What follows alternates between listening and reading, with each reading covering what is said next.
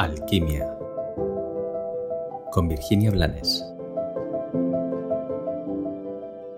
Hola, hoy, hoy vamos a hablar de algo de lo que no se suele hablar. Podría haber titulado a este episodio cualquier cosa ah, que mencionara al niño interior y te sonaría y pensarías que ya has oído o que ya has trabajado lo que tiene que ver con el niño interior. Pero hoy no quiero hablar, aunque forme parte del capítulo del niño interior, sino de lo que en realidad supone madurar. Porque en la vida no podemos evitar cumplir años a no ser que la dama blanca, la buena muerte, venga por nosotros. Pero mientras ella no aparece, los días se suceden y nosotros vamos creciendo físicamente y vamos acumulando años, lo cual no quiere decir que maduremos, que crezcamos. Eh, mucha, mucha gente va acumulando esos años sin haberse comprometido consigo misma, sin haber hecho un trabajo, sin haber elegido hacer un trabajo de gestión emocional. Pero sobre todo, mucha gente va cumpliendo años sin madurar.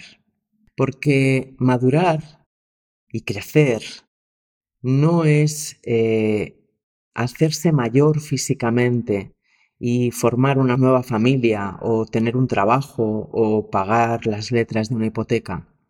Sobre todo, madurar y crecer no es aumentar en pesimismo y en miedo.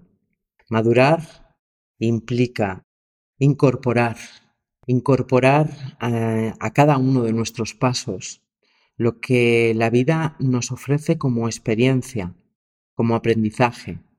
Madurar implica incorporar lo que no sabíamos que éramos y vamos descubriendo que podemos llegar a ser. En ningún caso, madurar implica amputar. ¿Y por qué te digo esto?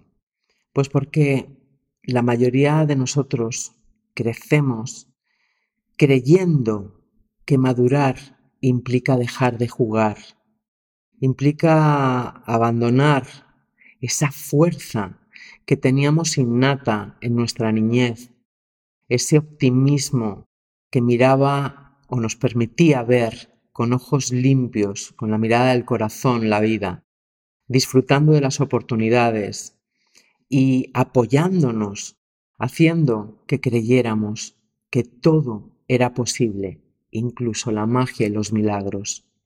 Y, wow, nos equivocamos, nos confundimos y vamos estirpándonos sueños y vamos estirpándonos la fe en nosotros mismos, esa que va de la mano de la capacidad del juego, del asombro y del gozo.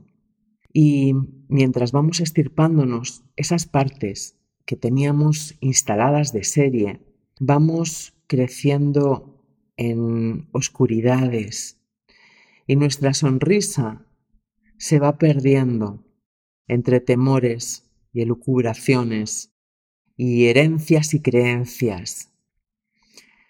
Y si te detienes a ser consciente, aunque pueda doler, de cuánto echas de menos esa fortaleza que te impulsó a caminar, a comenzar a crecer, a comenzar a andar en busca de quién podías llegar a ser.